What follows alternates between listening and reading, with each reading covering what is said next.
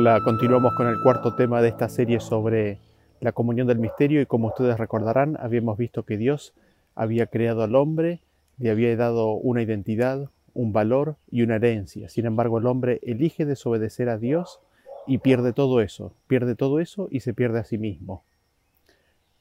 Eso fue lo que sucedió cuando el hombre pecó. El hombre ahora es enemigo de Dios. Sin embargo, el corazón del Padre y el Hijo se conmovieron por la raza humana, porque sabían que ahora cada hombre estaba por sí mismo contra el resto del mundo. Eso es lo que traía en ellos el buscar la satisfacción del yo.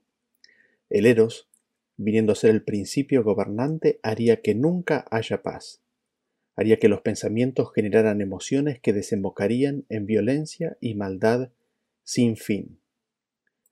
Así, por el bien del hombre, para no hacer el sufrimiento y el dolor eternos, para que no haya un infierno eterno de sufrimiento, sucede lo siguiente. En Génesis 3:22 dijo Jehová Dios, He aquí el hombre es como uno de nosotros, sabiendo el bien y el mal.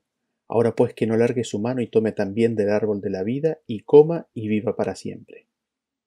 Ahora al hombre en esa condición, por su bien, le es vedado el acceso al árbol de la vida.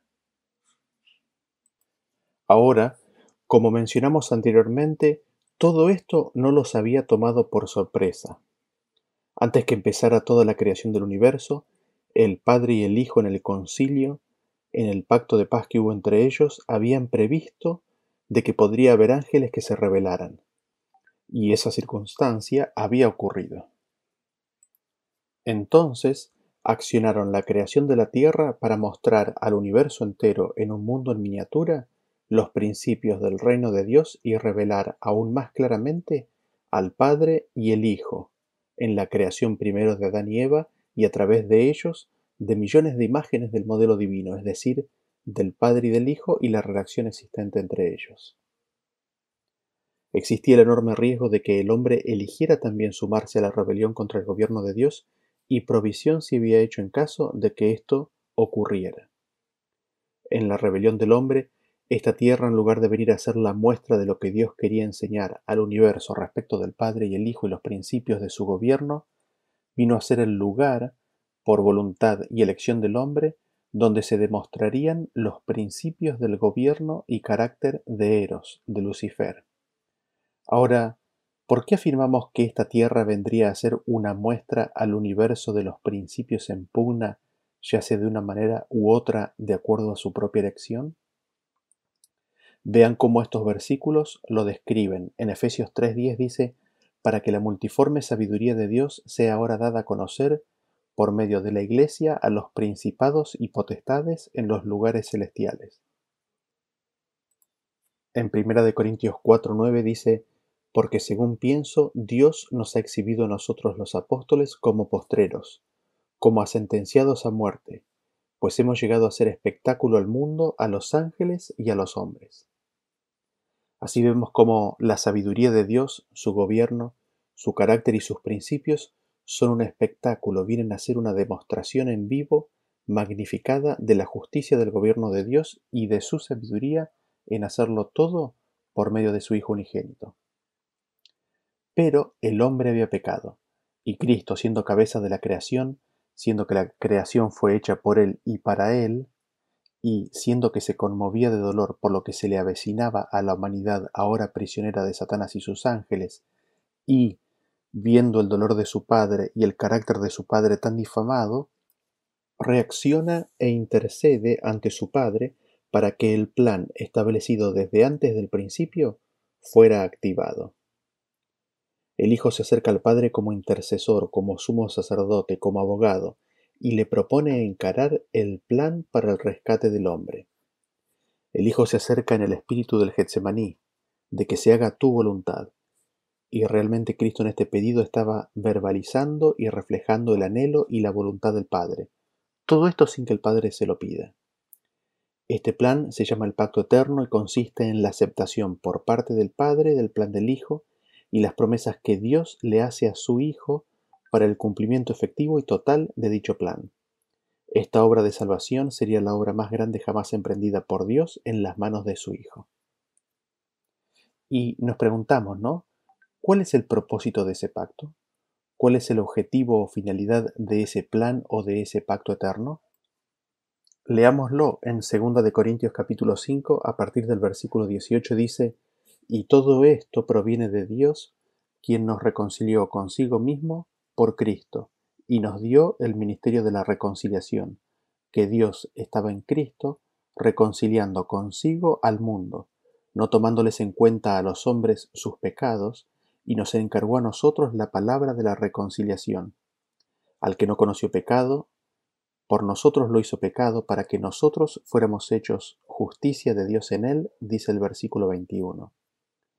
Y leemos en Colosenses capítulo 1, 19 que dice, por cuanto agradó al Padre que en él habitase toda plenitud, y por medio de él reconciliar consigo todas las cosas, así las que están en la tierra como las que están en los cielos, haciendo la paz mediante la sangre de su cruz.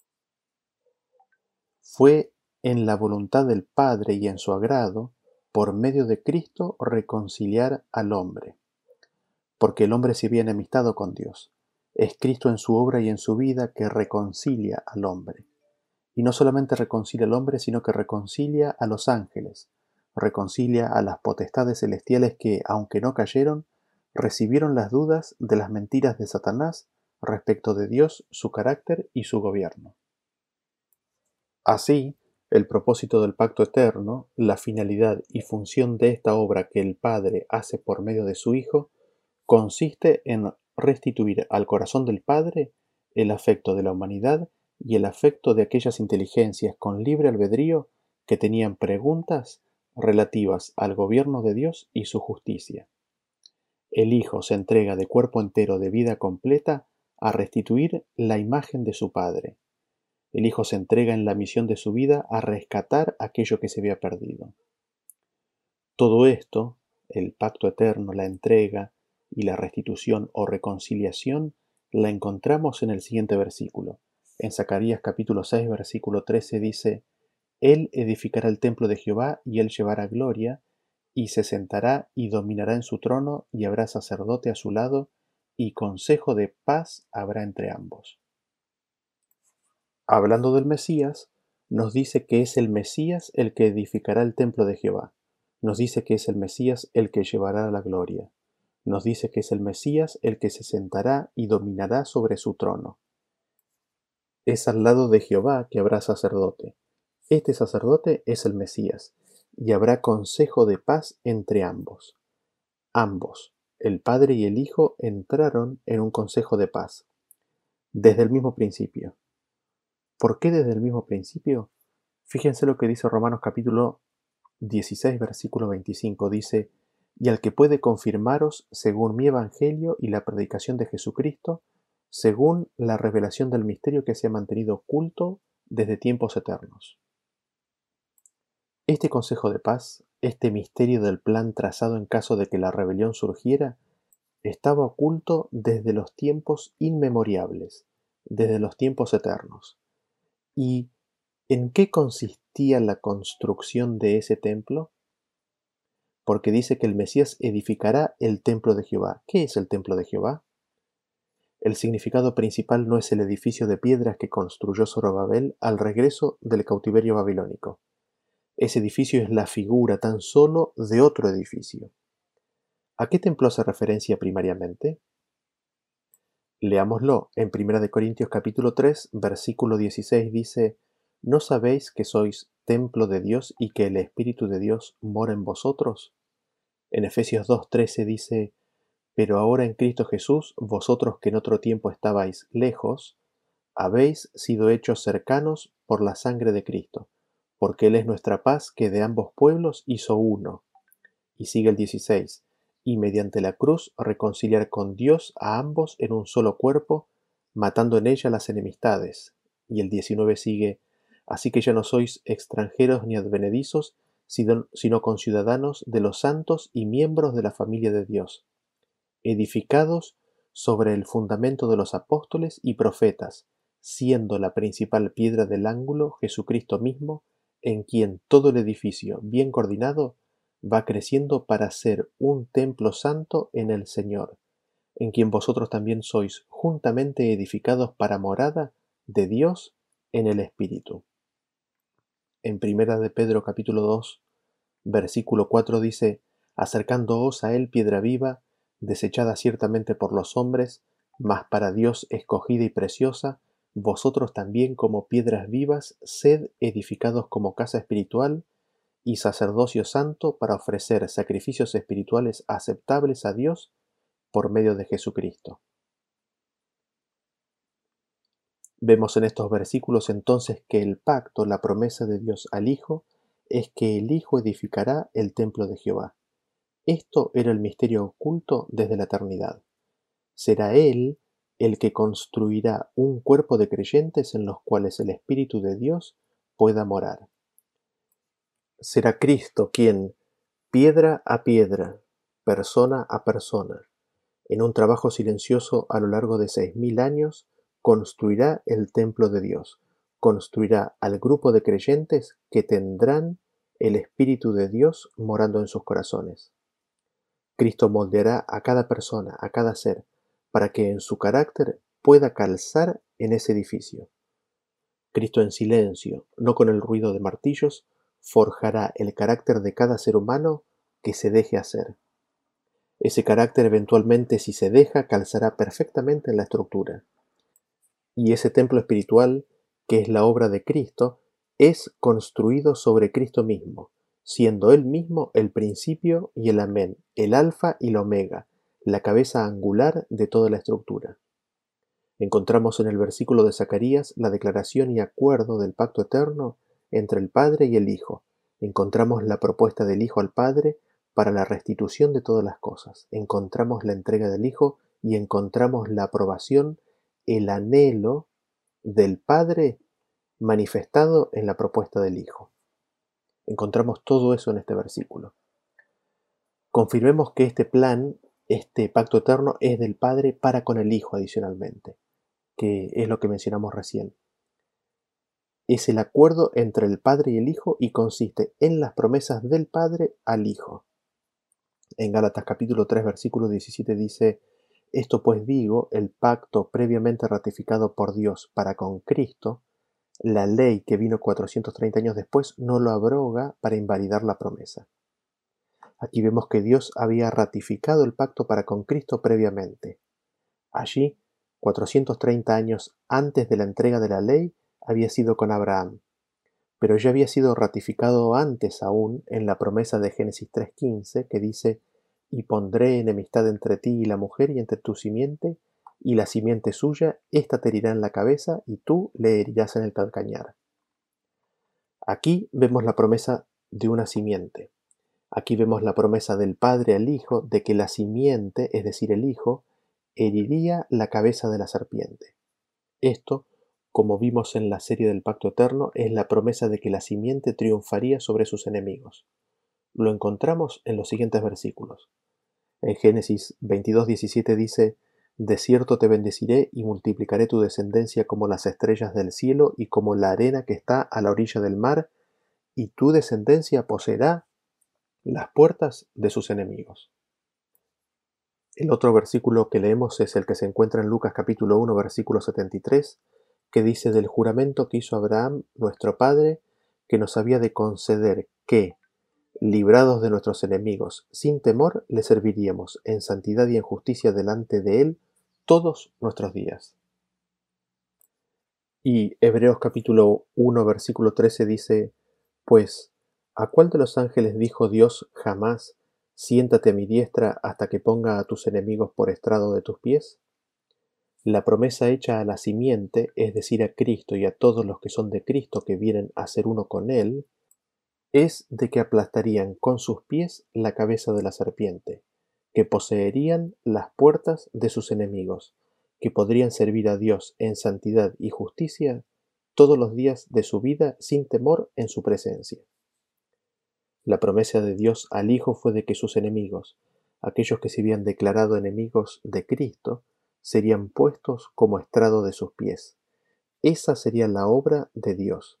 Dios le promete al Hijo de que triunfaría sobre Satanás.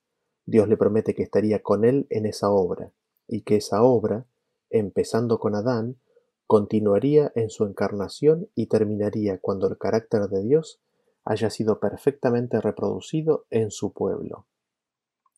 Ahora, nos preguntamos, ¿no? ¿En qué consistía este plan? ¿Qué elementos contendría este pacto? ¿Cómo sería efectuada la reconciliación? ¿Qué es lo que tendría que hacer Cristo?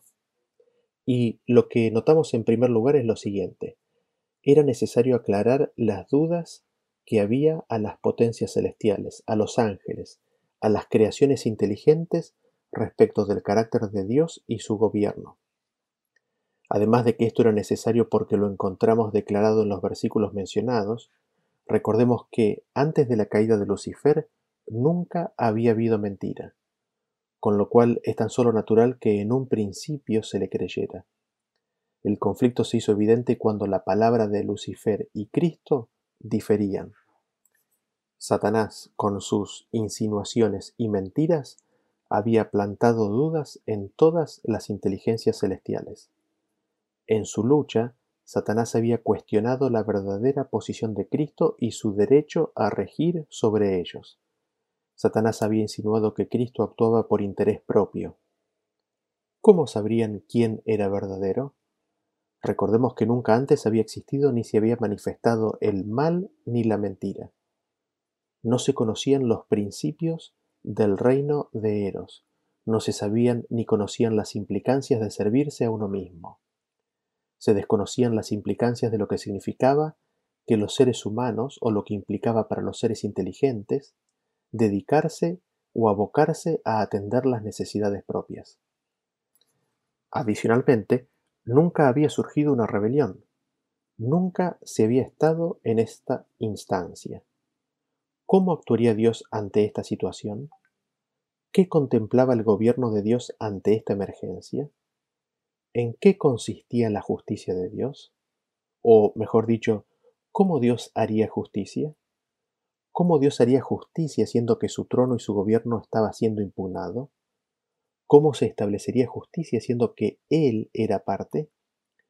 Podemos así apenas vislumbrar las implicancias y dimensiones del tremendo conflicto y situación. Ahora, todas estas circunstancias hacen y llevan a la conclusión de que había tan solo un ser en todo el universo que estaba en condiciones de resolver y aclarar todas estas mentiras sobre Dios. Había tan solo un ser en el universo que estaba en condiciones de resolver esta situación. Esta persona es Cristo, el Hijo de Dios, quien había estado con el Padre desde el principio y quien creó todas las cosas que existen en este universo. Lo leemos en 1 de Juan 1.18 dice, a Dios nadie le vio jamás. El unigénito Hijo que está en el seno del Padre, Él le ha dado a conocer. Es Jesús el que da a conocer el Padre. ¿Por qué?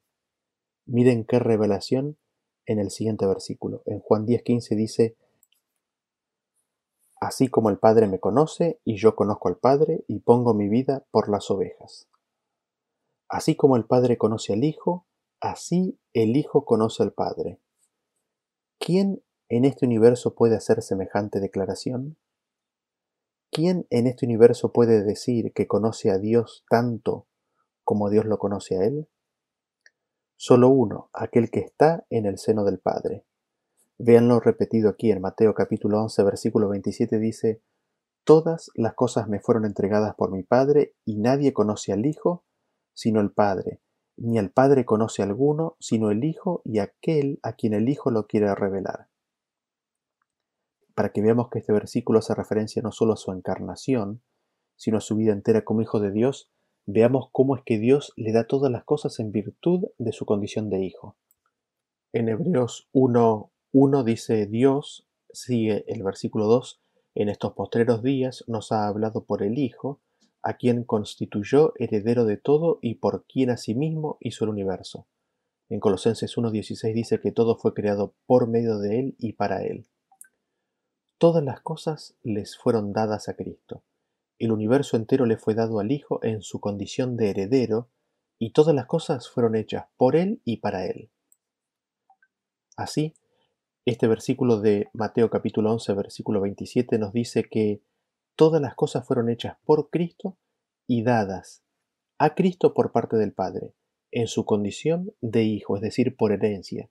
Y es en esa condición de hijo, en, en, en, recibir todas esas cosas, en su condición de hijo, de que el hijo conoce al Padre tanto como el Padre conoce al Hijo.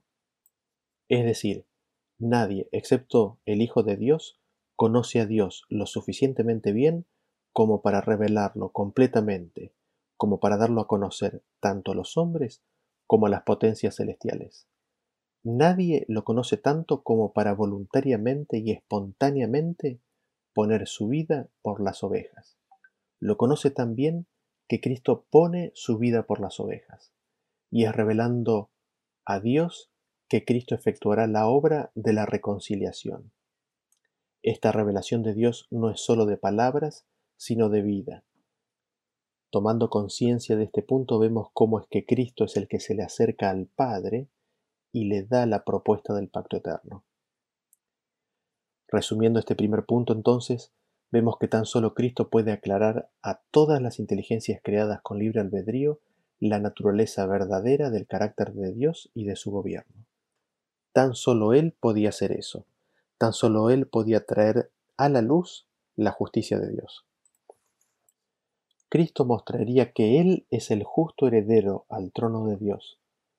Demostraría sin lugar a dudas que el carácter de Dios es realmente de autosacrificado amor ágape y que sobre ese principio está fundamentado el gobierno de Dios.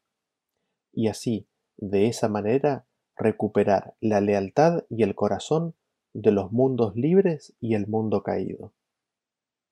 Así, Jesús encarna los principios del gobierno de Dios para la resolución de la rebelión. Jesús manifiesta los principios del carácter ágape de Dios ante el surgimiento de la filosofía del Eros. El plan o pacto eterno fue entonces diseñado para ganar nuevamente el corazón de las inteligencias libres, demostrar el carácter de Dios y su Hijo, la justicia del gobierno de Dios y demostrar que Jesús es el verdadero y único heredero con derecho propio por su condición de Hijo de Dios. Ahora, recordando la pregunta que intentábamos responder, ¿no? ¿En qué consistía este plan? ¿Qué elementos contendría este pacto? ¿Cómo sería efectuada la reconciliación? ¿Cómo haría Cristo para hacer todo eso?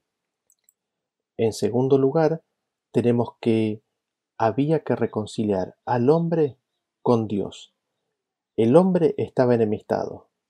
El hombre ahora consideraba a Dios como su enemigo y tenía miedo de la muerte y de Dios. ¿Cómo podría ser Jesús para que le escuchen y le reciban cuando se lo consideraba como enemigo? ¿Cómo haría Dios por medio de Cristo para vencer al miedo que aprisionaba a la humanidad? Al respecto, leemos en 1 de Juan capítulo 4 versículo 18 que dice que en el amor no hay temor, sino que el perfecto amor echa fuera el temor, porque el temor lleva en sí castigo. Tan solo una revelación del perfecto amor del perfecto ágape, una revelación completa del amor de Dios en la única persona del universo capaz de hacerlo, podría expulsar de la humanidad el temor que lo dominaba. Era la única manera. Y en tercer lugar, devolverle al hombre su valor y su identidad perdida como hijo de Dios por creación. El hombre, en su pecado, se había tornado en vagabundo y solitario. Había perdido completamente su valor e identidad y estaba arrojado a una búsqueda desesperada para llenar el vacío en un contexto de tomar o apropiarse para ser, para llegar a ser alguien que lo satisfaga. El hombre, en un contexto donde todos habían por diseño recibido una herencia de dones y talentos única en su especie, se encuentra desesperado por encontrarle sentido a la vida. Se encuentra desesperado por saberse reconocido y amado. Este hombre se encuentra en necesidad de aprobación. Este hombre caído sin identidad está impelido, por las razones más profundas de su alma que mayormente desconoce, a construirse su identidad y su valor en la búsqueda de cosas y logros. La voluntad del hombre así corrompida entronó a Eros y vino a ser el patrón a quien serviría. El hombre se dedicaría a satisfacer sus propios deseos envilecidos. Así de engañado está el hombre, y la obra de Cristo tendría que por necesidad devolverle esas cosas que había perdido. El pacto de Dios, la obra de Cristo tendría que darle valor, significado y sentido a la vida, devolviéndole su condición de hijo de Dios. ¿Y cómo sería todo esto? ¿Cómo el pacto de Dios devolvería esto al hombre junto con un corazón reconciliado a Dios? Son preguntas que nos hacemos, ¿no? Todo esto tendría que resolver este pacto eterno. El pacto de Dios, las promesas de Dios para con su Hijo debería, por necesidad, restituir la admiración y adoración completa de todos los seres creados, revelar los principios del reino de Dios y su carácter, y hacer más claro el fundamento del gobierno de Dios, la ley de amor ágape. Habría de dejar claramente demostrado que Cristo tiene un derecho inalienable a regir el universo por derecho de herencia, tendría que reconciliar al hombre para con Dios y devolverle aquello que había perdido. Primero lo invisible, luego lo visible. Primero su identidad y valor, en segundo lugar la herencia perdida, la tierra. Todo esto contemplaba el plan de Dios. Y nos preguntamos, teniendo en cuenta todo esto, ¿qué condiciones o qué principios fundamentales de acuerdo al carácter de Dios y consiguientemente de acuerdo a su gobierno, debía tener o tenía que ser el espíritu de dicha obra? Dios y su Hijo obrarían tan solo de acuerdo a su carácter, obrarían tan solo de acuerdo a lo que son, no de otra manera, con lo cual los principios rectores de este plan o pacto eterno encarnados en la obra de Cristo habrían de contener y manifestar los siguientes principios. En primer lugar, leemos en Primera de Juan 4.8 que dice que Dios es amor y en el 18 sigue diciendo, en el amor no hay temor, sino que el perfecto amor echa fuera el temor, porque el temor lleva en sí castigo, de donde el que teme no ha sido perfeccionado en el amor. Dios es amor, Dios es ágape, Dios es amor desinteresado que se autosacrificia por el servicio y el bien de los demás. Ese es su carácter. Esto necesitaba ser revelado, especialmente la parte del autosacrificio, porque hasta ese momento, a pesar de que Dios y su Hijo en todas las cosas habían tan solo obrado por el bien del universo y sus criaturas, ahora que la duda se había verbalizado y cristalizado, la rebelión demandó dicho autosacrificio. Esa es la crueldad de la situación a la cual Cristo se había enfrentado. Ver para creer era la demanda rebelde que buscaba su autosatisfacción. Por eso bienaventurados los que sin ver creyeron. En segundo lugar, todo esto debía hacerse de acuerdo al carácter de Dios, es decir, respetando el libre albedrío. Dios podría haber creado autómatas en esta tierra, esto es, seres que no hubiesen tenido voluntad propia o la capacidad de elegir el curso de acción en cualquier cosa que hagan. Él los podría haber creado de tal manera que siguieran la voluntad de un poder externo a ellos. Y he escuchado algunos decir, ¿por qué Dios no nos creó autómatas? ¿Por qué Dios no nos creó de una manera que no pudiéramos desobedecerle? Sin embargo, ese pensamiento es no tener una idea de la bendición que es la libertad. Dios creó al hombre libre, totalmente libre de acción, de pensamiento y de la posibilidad de construir su propio carácter. Porque así como Dios tiene un carácter, a los seres con libre albedrío se les dio la posibilidad de construir su propio carácter. Qué increíble, ¿no? Dios es amor y anhela que su creación tenga su mismo carácter. En la creación del ser humano con libertad lo diseñó con esas características para que sea feliz. Y Dios que dio esas cosas jamás se las quitaría. Dios no quitaría aquello que regaló.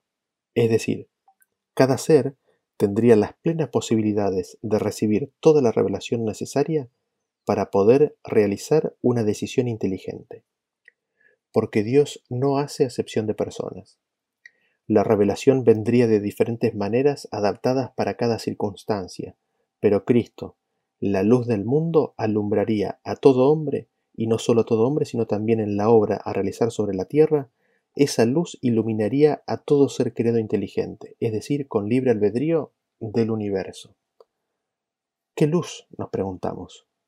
Segunda de Corintios 4:6 dice que Dios, que mandó que de las tinieblas resplandeciese la luz, es el que resplandeció nuestros corazones para iluminación del conocimiento de la gloria de Dios en la faz de Jesucristo.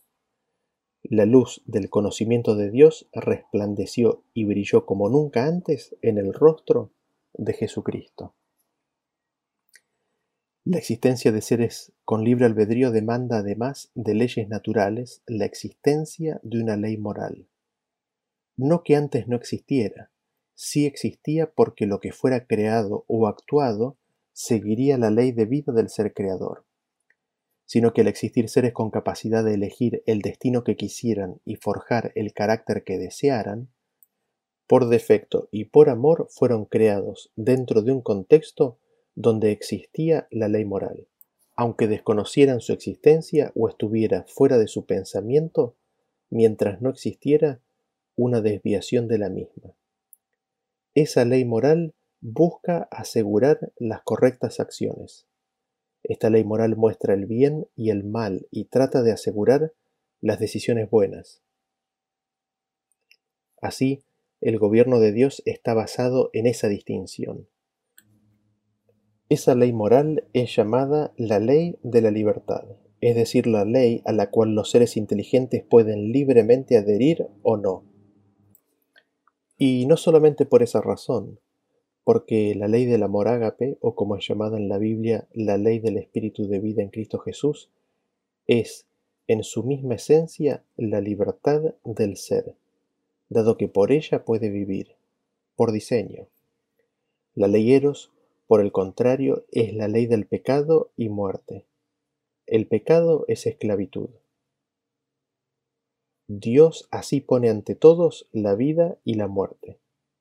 No es que Dios mandó que existiera el mal, sino que hizo provisión en caso de que surgiera. Su ley es eterna y Dios anhela que todos caminen en ella. Sin embargo, no obliga a nadie porque únicamente puede ser guardada por amor. Y el amor siempre da libertad. El ágape es expresado en libre albedrío. Ahora, esta ley moral de Dios nunca debería ser considerada como arbitraria, dado que la existencia y felicidad del ser libre depende de ella. Sin ella, el agente moral libre no podría existir. De hecho, vemos en la historia de este mundo que donde esta ley es rechazada, tan solo existe esclavitud y servidumbre que lleva a la oscuridad y muerte. La ley moral viene a ser así una barrera o una muralla de protección entre el ser libre y el pecado. Esta ley es el sabio y santo y sagrado consejo de Dios a sus seres libres. La sabiduría infinita muestra y hace la distinción entre lo bueno y lo malo, entre el pecado y la santidad. Sin embargo, el gobierno de Dios es de seres libres, y no hay acto de obediencia o desobediencia que no sea puramente voluntario. Así, el libre albedrío se nos revela tan importante y sagrado en el gobierno de Dios que vemos que Dios estuvo dispuesto a enfrentar todas las consecuencias del pecado, de las cuales somos mayormente inconscientes, con tal de preservar ese inestimable don para cada criatura. Estuvo dispuesto a entregar a su Hijo para que sea preservado. Cristo estuvo dispuesto a dar su vida con tal de preservar esta libertad. Y este universo lleno de criaturas con libre albedrío por necesidad y diseño, tan solo hallaría vida en seguir la ley del espíritu de vida en Cristo Jesús, la ley del amor ágape, la ley moral, muralla protectora de todo ser. Todo esto implicaba, en la salvación al hombre, también abrirle una puerta para que el hombre en su condición de pecador tuviera libre albedrío. Porque mientras el hombre no había pecado, era libre y podía elegir desobedecer la ley de Dios cuando quisiera. Sin embargo, habiendo pecado, no podría jamás por sus propios esfuerzos ser libre de pecado. Para siempre sería pecador. Jamás podría ser el bien por sí mismo. Dice Jesús en Juan 8:34, De cierto, de cierto os digo que todo aquel que hace pecado, esclavo es del pecado. Así que, si el Hijo os libertare, seréis verdaderamente libres. Entonces, en la salvación del hombre era necesario que el libre albedrío se respetara, se preservara y le fuera devuelto al hombre para que pueda elegir y servir a Dios. Y en tercer lugar, como consecuencia natural del libre albedrío, se desprende otro principio en el gobierno y carácter de Dios. Este principio es el no uso de la fuerza para dirigir la voluntad. El no uso de la fuerza para obtener la decisión de los seres creados el uso tan solo de la revelación más pura y brillante, la máxima demostración del amor ágape jamás realizada. Nos dice Efesios capítulo 2, versículo 8, porque por gracia sois salvos por medio de la fe, y esto no de vosotros, pues es don de Dios. Salvos por medio de la fe, no por la fuerza o compelidos, la fe es la elección libre del individuo de elegir creer la palabra y promesas de Dios. Así es como la salvación de Dios sería dada. El ser libre sería dejado libre a aceptar o a rechazar por su propia voluntad. Ningún poder directo los forzaría a obedecer, destruyendo de esa manera el libre albedrío dado por Dios. Esto lo encontramos revelado en la parábola del sembrador, donde la semilla cayó en distintos terrenos y lo que determinó el resultado de la semilla fue la condición del terreno, en este caso el corazón. El ejercicio de la fuerza es contrario a los principios del gobierno de Dios. Él desea tan solo el servicio de amor, y el amor no puede ser exigido, no puede ser obtenido por la fuerza o la autoridad. El amor se despierta únicamente por el amor. El conocer a Dios es amarle, su carácter debe ser manifestado en contraste con el carácter de Satanás.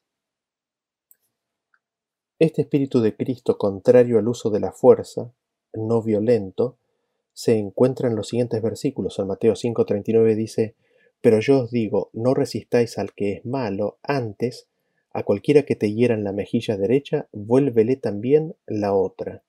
En Efesios 6:12 dice, porque no tenemos lucha contra sangre y carne, sino contra principados, contra potestades, contra los gobernadores de las tinieblas de este siglo, contra huestes espirituales de maldad en las regiones celestes. Nuestra lucha es una lucha espiritual y en tal lucha solo las armas espirituales se usan, es decir, las que provee el Espíritu. Paz, gozo, paciencia, amor, fe, mansedumbre, templanza, profecía, etc. Por otro lado, las huestes de este siglo usan tan solo aquellas armas que son carnales, es decir, ira, maledicencia, borracheras, asesinatos, etc., etc. Ese es el poder del bien. El poder del bien reside no en la fuerza misma, sino en su misma constitución de que es bien. Así, el bien nunca necesita la fuerza, sino que descansa en su sustancia. Por eso Cristo es como un cordero.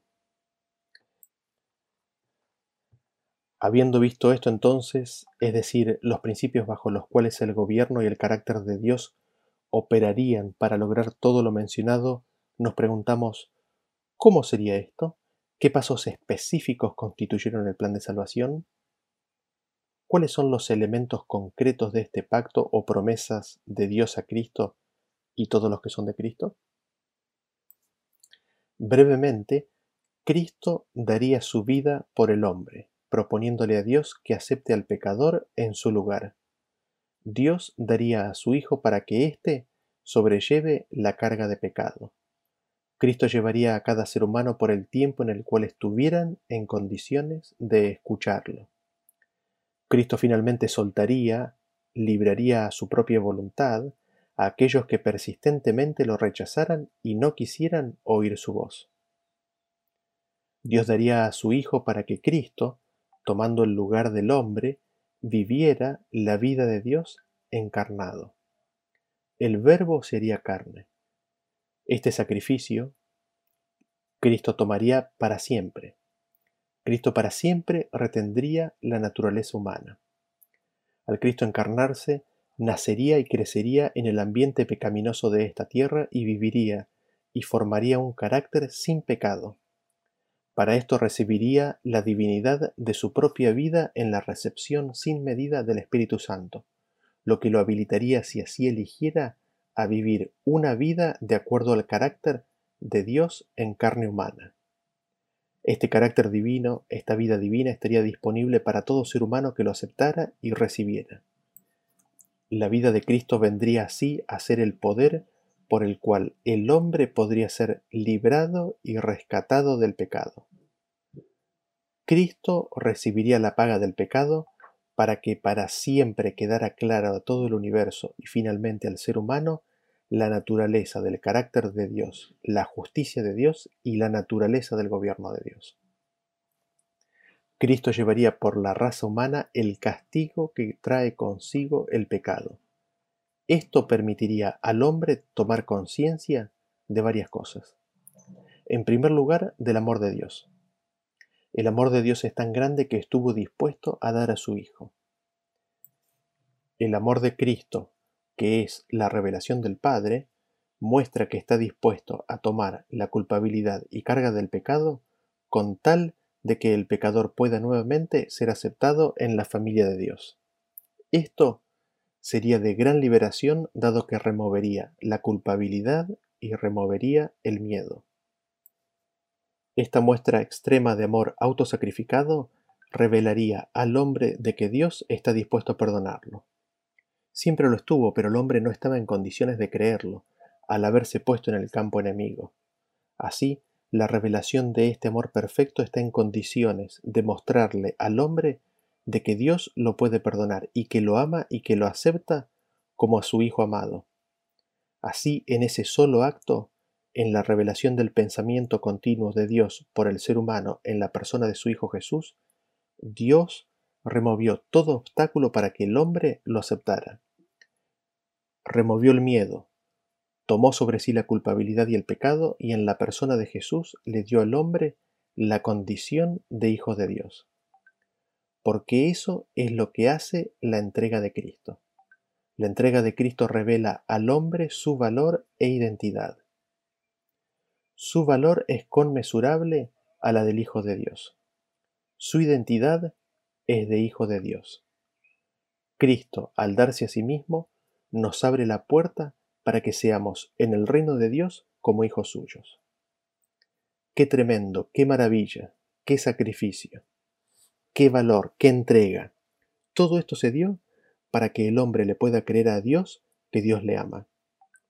Así, el hombre puede ser restituido a la imagen de Dios. La revelación y predicación de esta entrega, las buenas nuevas, el Evangelio, sería el medio por el cual los hombres serían puestos en el conocimiento de esta salvación. Estas buenas nuevas, el Evangelio, es la historia de Cristo Jesús, el Hijo de Dios, el Hijo del hombre. El Evangelio es la historia de Cristo y su entrega por el hombre pecador. Y a las buenas nuevas de que los pecados son perdonados, de que amplia entrada es dada a todo hombre que recibe este perdón puesto a la cuenta de Cristo, y la revelación a los hombres de los sufrimientos de Cristo llevarían a los hombres a aceptarle y a amarle. Todo esto fue hecho para que el hombre, viendo con qué amor fue amado, reciba ese amor y pueda empezar a amar a Dios con el amor de Cristo. Nosotros amamos porque nos amó primero. Ahora es el amor de Cristo lo que nos constriñe. Ahora sus mandamientos no son gravosos y ligera es su carga. Ahora, porque le amamos, recibimos su palabra y la atesoramos. Y no solamente para, para amarlo, sino que la revelación de semejante entrega, de semejante sacrificio, la revelación de las buenas nuevas de salvación y los sufrimientos de Cristo, la revelación de este amor ágape llevaría y motivaría al hombre a abandonar el pecado y recibir el deseo y anhelo de ser hechos a la semejanza de Cristo. Así, todos los que le recibieren les sería dada una creciente medida del Espíritu Santo para que, recibiendo el amor de Cristo, caminaran tras sus pasos. En pocas palabras, este es el plan de Cristo. Este es el pacto de Dios, la promesa que Dios hizo de que haría realidad en su Hijo, de que haría realidad en la simiente, en Cristo y todos los que son de Cristo. El Padre se comprometió en ese pacto eterno darle todo eso. Nos vemos en el próximo tema, donde ahondaremos más aún en las implicancias de la salvación del hombre. Hasta la próxima.